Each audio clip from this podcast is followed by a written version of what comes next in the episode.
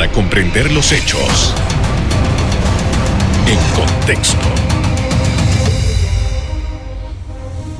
Muy buenas noches, sean todos bienvenidos y ahora para comprender las noticias las pondremos en contexto. En los próximos minutos vamos a hablar del giro que ha tomado toda la situación esta del uso de recursos del Estado para viático, para movilización de eh, personal local en Panamá. Para eso nos acompaña el doctor Ernesto Cedeño, abogado, quien ha sido uno de los que ha estado protagonizando con las autoridades el tema de descubrir lo que está pasando con eso. ¿Cuál es su evaluación de estos giros que ha dado ahora la Contraloría luego de esas denuncias que usted hizo? Bendiciones Panamá, en Dios hay esperanza. Yo creo y caricia positiva para el señor Contralor y su equipo porque en esta ocasión han visto la luz. Definitivamente que eliminar los gastos de movilización que se utilizaban de manera en algunos lugares como tipo de desgreño administrativo, sin control alguno y sin la necesidad de que se haría rendición de cuentas, eso violentaba, a mi juicio, el uso adecuado de los recursos del Estado, pues hubo ese, e, e, ese apoyo ciudadano para que el Contralor, que había justificado previamente en la Asamblea Nacional de Diputados, no me dejarás mentir, y la ciudadanía tampoco, que en el discurso a la nación que hubo en la Asamblea les dio un espaldarazo a lo que estaba pasando en los gobiernos locales y, las funciones de, de, muchas de las acciones de la Asamblea Nacional de Diputados. Inclusive hasta puso eh, una observación a la labor que estaba haciendo el procurador de la Administración por virtud de una denuncia que yo presenté sobre este tema.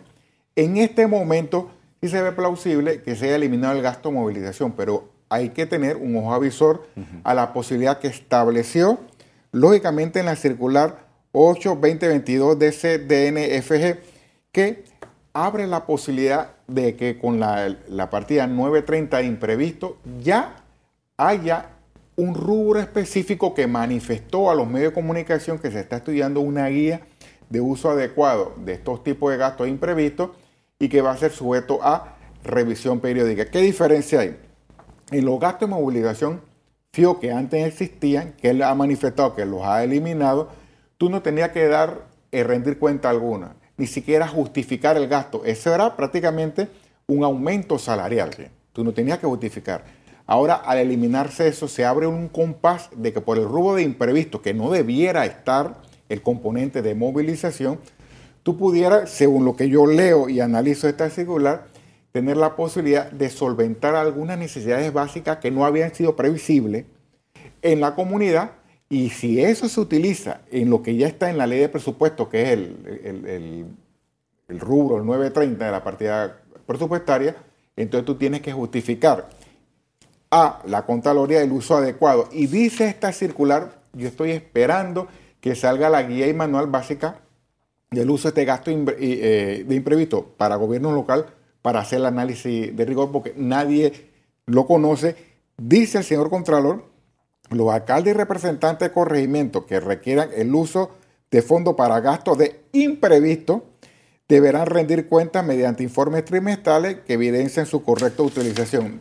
Aquí una diferencia. Antes gasto de movilización fijo no, tendría que justificar. Si utilizan lo que la idea básica de que va a hacer la Contraloría que se establece en esta circular va a ser publicada, entonces quiere decir que después de su utilización, los que tengan que utilizarlo tendrán que rendir cuenta ante la Contraloría. Ahora, me llama la atención de esta resolución o de esta, de esta, esta información que da la Contraloría es si eso ya no existe. Eso, eso, ¿Eso es una novedad o eso realmente estas autoridades locales siempre han tenido la posibilidad de utilizar un imprevisto? Por supuesto, porque eso está en el manual de codificación presupuestaria. Si usted va al Ministerio de Economía y Finanzas, yo la busqué antes precisamente de venir a este programa.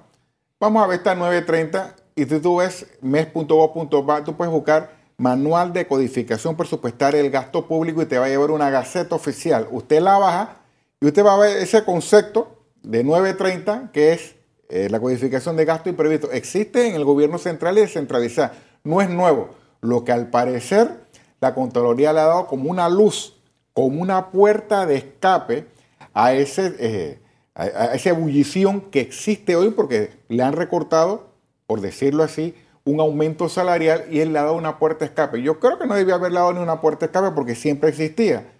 Y a tal punto que han manifestado Y hoy le estaba eh, manifestando el señor Contralor que estaban eh, elaborando un manual básico de esta guía, una guía básica del manual de estos fondos y hablaban hasta de unas cantidades.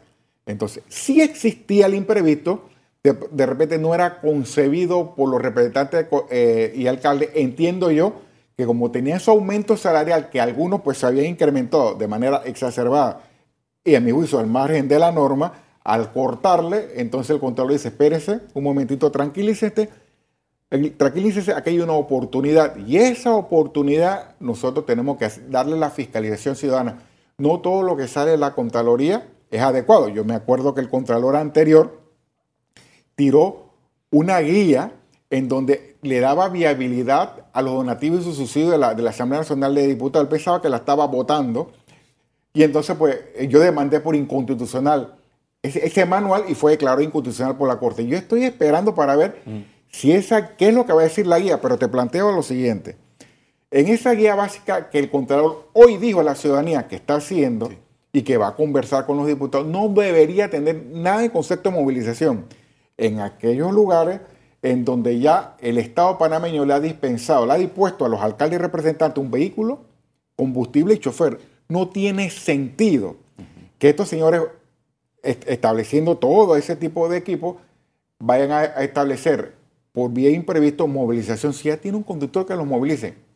Ahora, doctor, una de las cosas que dijo el Contralor y que dijeron algunos funcionarios de este alcalde y de la Junta Comunal era que la ley les permitía el, el gasto de movilización. Entonces, ¿cómo queda esto si la ley se los permitía? con estas nuevas disposiciones que ha, tenido el Contralor. Lo que, lo que sucede es que la ley sí establece la posibilidad de que tú presupuestes los gastos, pero lo que tú no puedes precisar, eh, el análisis que ellos están planteando, que la ley me permite, no, la ley te permite establecer en el Consejo Municipal la aprobación del presupuesto, así como en grande lo hace la Asamblea Nacional de Diputados, una ley de presupuesto. Todo está presupuestado, pero lo que muchos estaban haciendo es aumentarse su salario vía, vía gasto de movilización. Eso a mi juicio, inclusive, podría ser penalizado y necesitamos los ciudadanos, y, aprovecho esta oportunidad, para que el Contralor General de la República publique ese informe que sirvió para eliminar los gastos de movilización. Nosotros ciudadanos necesitamos, yo quisiera saber cuál fue el fundamento, porque si se determinó, lo que yo pienso, que se debía eliminar porque estaba al margen de la ley, porque no es viable dispensarle gasto de movilización en lugares, el Contralor, la Contraloría me dio una lista de múltiples vehículos que estaban en Junta Comunal y en Alcaldía. Entonces, si eso se determinó, de esa manera, eso podría inclusive ir hasta el Ministerio Público la jurisdicción de cuentas. Es decir, si tú eliminas hoy los gastos de movilización, porque supongamos que determinaste que no se le debía dar dinero a un alcalde y representante porque tenía chofer, conductor y vehículo y, y se movilizaba en los mismos, el gasto de movilización no debió haber sido cobrado. Y para eso nosotros necesitamos, para llegar a esa conclusión, conocer ese informe, el estudio que el control eh, manifestó que existe y que sirvió para eliminar estos gastos. Con esto vamos a hacer una pausa para comerciales. Al regreso seguimos hablando sobre este tema y también otros descubrimientos que ha hecho el otro cedeño. Ya regresamos.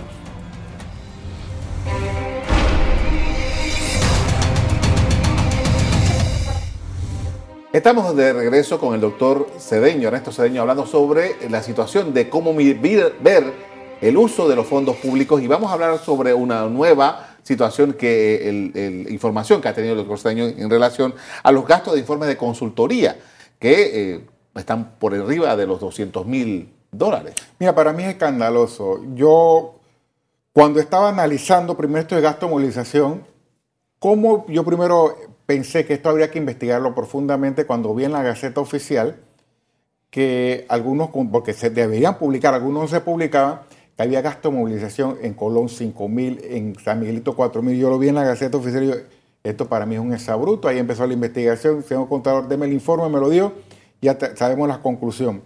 Yo hasta ahora, pues, he visto consultorías que vienen y van en medio de comunicación. Yo le pedí al ministro de Economía y Finanzas, Héctor Alexander, que me certificara en blanco y negro, desde, que llegó el gobierno hasta nuestros días, la inversión del 19 hasta el 22 a la fecha, la inversión en concepto de consultoría. Mira, yo tengo un malestar y una tristeza que nuestras muchachas la sub-20 no clasificaron al Mundial teniendo la oportunidad para ir como sede, Panamá y Costa Rica, de clasificar por el hecho de que eh, estamos organizando el Mundial. Éramos, corrió, éramos sede del Mundial. El gobierno actual a todo el país le dijo que no iba a invertir en ese concepto porque iba a disponer de ese dinero en la pandemia. Y por eso que nosotros, eh, había unos juegos centroamericanos también, eh, desistimos esa organización que nos hizo Costa Rica y las muchachas de Costa Rica sub-20 ya están clasificadas al Mundial por ser sede. Era Costa Rica y Panamá. Y nosotros, por virtud de la disposición gubernamental, renunciamos a esa posibilidad y hoy nuestras muchachas, nuestro país en la sub-20, no tuvieron la opción de clasificar, están fuera del Mundial por un análisis, a mi juicio, acelerado y apresurado. Y en medio de la pandemia, el gobierno utilizó millones de dólares en el 2020, me lo certificó, 19, 20, 21, me lo certificó Héctor en concepto de consultoría y no sabemos, el país no sabe en qué beneficio. Para mí es un contrasentido que tú digas que depositaste, rechazaste esa oportunidad que te está dando la FIFA para que Panamá en sub-20 estuviera representado como país C, ah, porque iba a invertir en la pandemia, cosa que técnicamente no fue así del todo, porque las certificaciones que me dio el ministro Alexander te dice que el 19 gastaste millones, el 20 millones, eh, eh, el 20, el 21 y hasta nuestro día en concepto de consultoría, que no era para medicamentos, para vacunas, etcétera, etcétera. Hasta el momento, 213 millones de dólares se, han gastado en concepto de consultoría y una millonada en medio de la pandemia en ese rubro que no tiene que ver nada con normas de bioseguridad. Ahora, 213 millones de dólares es mucho dinero para, para, un país como este. ¿Qué tipo de consultorías son esas? No me las sé, como me lo dio en bruto, a mi juicio, eh, no fue contundente y deshonró las normas de, de, la ley de transparencia, porque yo le pedí no solamente que me diera todo lo que el gobierno ha gastado y municipio en consultoría, sino el tipo de consultoría, quién eran los beneficiados y sobre todo los beneficios que le trajo al país, los objetivos de esa consultoría, solamente me lo dio en bruto. Yo estoy pidiendo a los entes fiscalizadores.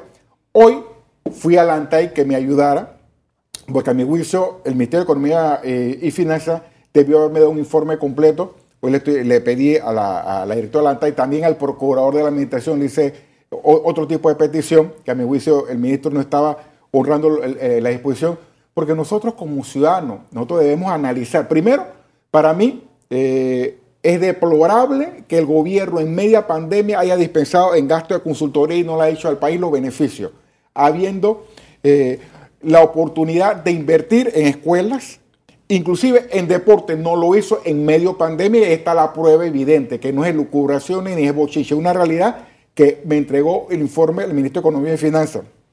Pero nosotros como panameños no tenemos un lugar donde poder analizar, es decir, consultoría. ¿En qué se benefició la consultoría? ¿Por qué consultoría si tú tienes un aumento de planilla enorme en la institución del Estado? ¿Cómo es que esas personas que tienen financistas, economistas, abogados, no pueden hacer un análisis adecuado de un proyecto que necesite la institución y presentar un informe? No. Tú contratas, ¿por qué contrataste? Para que como no hay ese informe, no hay esa base de datos, y me han negado la información. Ojalá que el procurador de la administración y Antay diga, aquí está, los informes por conforme a ley, toda consultoría deben entregar un informe de los avances de gestión del proyecto para que uno analice si verdaderamente no fue un despilfarro y un desgreño administrativo que pueda eh, provocar investigación en la Fiscalía de Cuentas del Ministerio Público. Pero para mí es un contrasentido deplorable, indignante, que nuestras muchachas, Panamá, no pueda acceder al Mundial teniendo la oportunidad de oro que sí analizó, que vivió Costa Rica en medio de la pandemia, porque la pandemia llegó para todos. Y Costa Rica dijo, yo me quedo con el Mundial. Y Panamá dice, yo no voy a invertir. Ah, no invirtió, pero en consultoría, en medio de la pandemia. Y también gasto en obligación eh, invertirte. Para mí, realmente es bochornoso, pero esto es lo que tenemos aquí en Panamá. Estos dos elementos que hemos hablado por ahora esta noche nos demuestran de que realmente no ha habido un celo para guardar o, usar eh, adecuadamente los recursos del Estado. No predican con el ejemplo del testimonio. Cuando yo oí al Señor eh, la, información, a mí me dio tristeza. Bueno, yo no lo objeté porque, claro, no vamos a invertir en estadios y me pareció lógico, bueno, vamos a invertir en todo lo que tiene que ver con, la pandemia, pero no fue así, hombre. Señor presidente y equipo de gobierno, con mucho respeto, le digo que no fue así porque el ministro de Economía y Finanzas, del todo, no fue así del todo, el ministro de Economía y Finanzas me ha certificado los millones que han gastado en consultoría, no tan solamente en vacunas. Yo respaldo lo que hizo el gobierno con la vacuna. Tuvimos en, la, eh, y, aspectos de medidas de bioseguridad que se bajaron, por decir, del bus para apoyarnos nosotros los panameños. Yo estoy agradecido. Yo me puse la vacuna.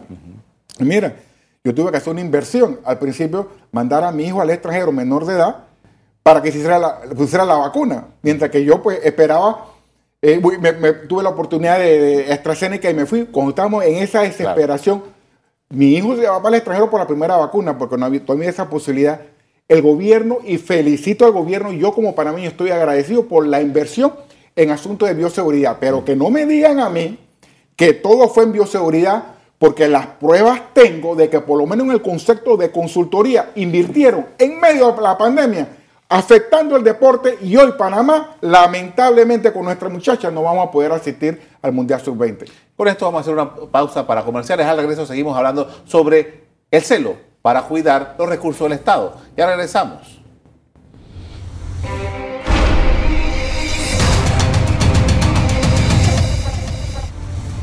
Estamos de regreso con el doctor Ernesto Cedeño hablando sobre las finanzas del Estado, o más bien el uso responsable de los recursos del Estado. Doctor, su evaluación general de lo que está ocurriendo, por ejemplo, nosotros vamos, usted ha mencionado lo que ha pasado en la pandemia, estamos pendientes de los, de los reportes pormenorizados del de, eh, uso que se dio a ese dinero por el estado de emergencia.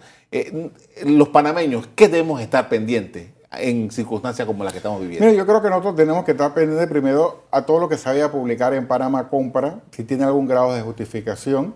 Yo creo que en pandemia no hubo, por decirlo así, la total transparencia o el informe adecuado, mejor dicho. Acuérdense que por estado de emergencia no se publicaban algunas cosas en los medios de comunicación y en Panamá Compra y no se pudo hacer lo que yo le llamo la veeduría ciudadana o la, la fiscalización patriota del uso adecuado de los recursos públicos. A mi juicio, la Contraloría estuvo ausente en algunos puntos. Gracias a Dios ahora con esto de los gobiernos locales, pues está haciendo lo que todo el pueblo panameño eh, hubiese querido que hiciera del, día uno. Pero bueno, lo está haciendo ahora. Y yo creo que esa fiscalización, ese control de instituciones como Contraloría de la República, el Ministerio Público Inclusive, el Poder Judicial, que no se le ve certeza el castigo para cosas de alto perfil, jueces de paz, etcétera, sobre noticias, que hubo pues, a veces violaciones a la norma jurídica. Yo creo que es importante que el pueblo siga fiscalizando. Y me parece a mí que hay una diferencia ahora con los tiempos de estudiantes de muchos de nosotros implica la fiscalización. Yo me acuerdo como estudiante, yo fui, eh, yo salí a las calles a protestar. Ahora mucha de nuestra juventud protesta a través de, las redes sociales, un componente del uso adecuado de la actividad. Pero yo creo que todo gobernante, eh, de alguna u otra manera, y eso también pudo haber influido para que la Contraloría eh, fortalecer lo que llama cultura de la corrección, esa protesta ciudadana a través de las redes sociales.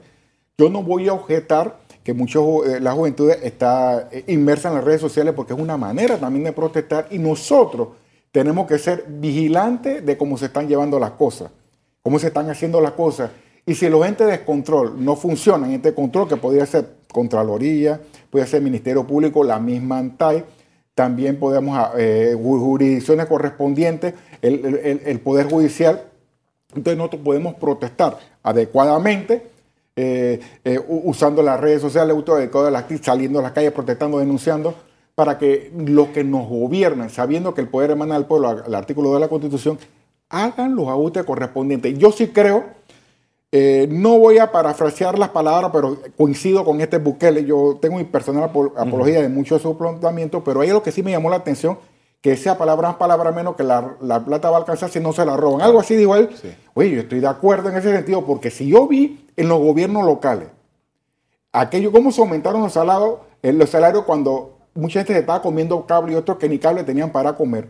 Si yo estoy viendo hasta las consultorías, que no te dan un informe de qué pasó, y en medio de la pandemia que se pudo haber invertido esos 213 gastados que, que me dio el MEF en, en, colegio, medicamentos, etcétera, etcétera, y se utilizó para consultoría y nadie sabe en qué benefició, yo creo que se pudo haber aumento de planilla eh, de una manera escalofriante. Entonces yo creo que hay dinero que existe en el territorio y que puede ser invertido de la mejor manera y para eso se requiere que el pueblo vea y, proteste y exija rendición de cuentas para que los que nos gobiernan, nos gobiernen, sepan que se deben al pueblo y aclaren los conceptos y que hagan la cultura de la corrección si la cosa no ha salido bien.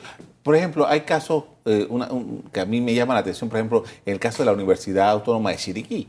Entonces se han descubierto casos de profesores que tienen tiempo completo en un lugar y tiempo completo en la, universidad. Funcionarios que tienen tiempo completo en, su oficina y tiempo completo en la universidad. Eh, y, esos temas de doble salario, o sea, ¿quién cuida que estas cosas no sucedan? En mis tiempos, cuando yo eh, estaba en la Contraloría, yo fui 17 años asesor legal, la Contraloría hacía auditoría. Es que es una labor de la Contraloría. Control previo y posterior. Yo pienso que la Contraloría pudiera de oficiosamente iniciar una auditoría y decir al país, oye, mira, de UNACHI es transparente no hay ningún tipo de problema. Y aclarar al país contra los censos, al hacerse la auditoría, entonces mandar el informe que corresponde a la, Fiscalía de Cuentas para los términos, para lo que es el, proceso de cuentas. Yo creo que la Contraloría debe jugar su papel. Como también decirle, porque se, se está comentando de que hay diputados que son beneficiados por obras civiles de carretera de acceso ¿Y quién le debe dar un informe al país? Y mucha gente está pasando agachado. La Contraloría que ha refrendado todas esas cosas. Inclusive, yo creo que es importante que la Contraloría de la República, además, debe darle informe al país en situaciones que uno realmente quisiera tener la tranquilidad. ¿Quién más que la Contraloría de la República, que además ha refrendado muchos de los contratos? Le diga, eh, ciudadano, yo voy a investigar si eso que está saliendo es correcto o no, como también el Ministerio Público, porque es inadecuado y es incorrecto declaraciones que yo eh, leí como que el Ministerio Público no podía investigar lo que había pasado en ese tipo de contratos que beneficiaba a un diputado, porque es un diputado. No, la Corte Suprema de Justicia, se lo digo de frente eh, al Ministerio Público. La Corte ha dicho que el Ministerio Público puede hacer las auditorías y las investigaciones que correspondan, pero en el evento de su investigación, descubre que hay elementos que vinculan a un diputado, en ese momento cuando el Ministerio Público tiene la certeza, entonces hace lo, que corresponde y manda todo lo que es el expediente eh, a la Corte Suprema de Justicia. En ese entonces... Lo que atañe a ese A ese diputado, pero no es porque se menciona un diputado que tú no puedes hacer, eso es falso. ¿ah? Y le puedo hablar de jurisprudencia que tengo yo en mi oficina que te dice lo contrario. Te dice, investiga, porque puede ser que tú investigas, investiga el acto, no investiga al diputado, investiga el hecho, no investiga al diputado, porque el Ministerio Público no investiga al diputado, investiga el hecho que es noticioso y si descubre que hay elementos que vinculan a un diputado, entonces allí, con respecto al diputado, lo manda a la corte y tú sigues con el resto. Pero no me digas que porque se menciona un diputado, entonces cogiste temor y crees que se va a anular el proceso. Eso no es lo que ha dicho la corte. Es importante, porque aquí uno sabe cuando las cosas llegan a la Corte de Diputados, uno piensa nadie va a ser condenado. Y hasta ahora yo no he visto, desde que está el SPA, sistema penal acusatorio, ni un diputado sentenciado. porque a veces se nos ríen de nosotros, pero hay que ser perseverante. Ojalá algún día tengamos una sentencia y un poder judicial robusto en todos los casos, en fuertes, débiles, políticos o no políticos, porque lo que quiere un ciudadano ser viviente en este país que haya certeza el castigo para todo. Y hay que ser perseverante. El Ministerio Público, ya usted ha visto la noticia que ha salido con respecto a temas de importancia, haga la investigación que corresponda, porque aquí no, hay, no debiera haber privilegios.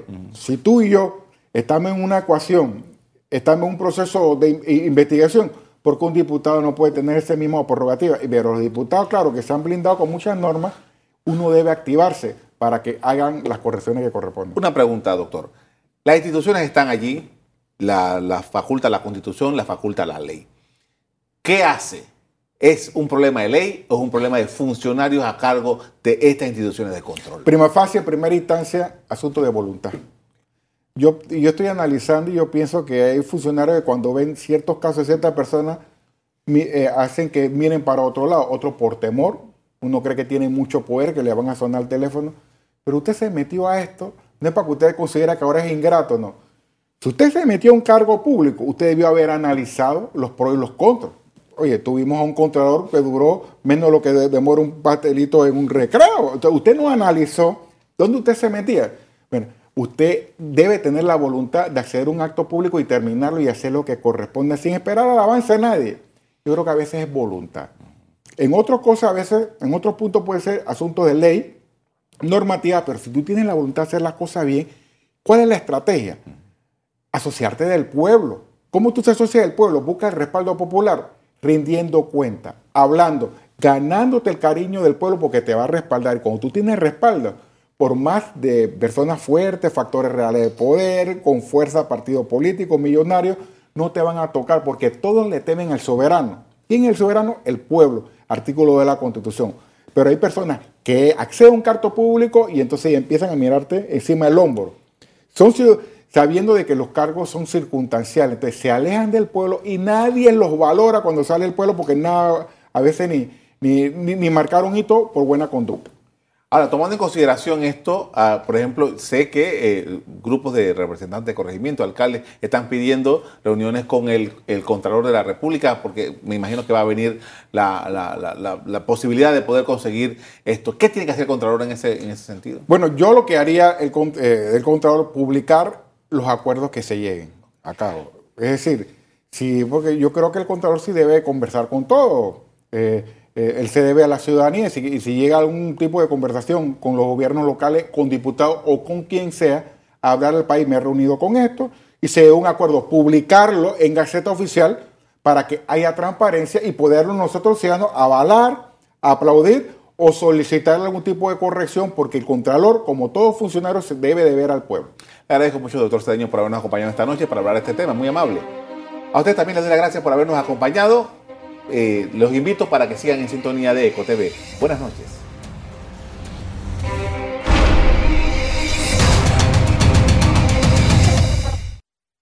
Revive este programa entrando al canal 1 de BOD de Tigo.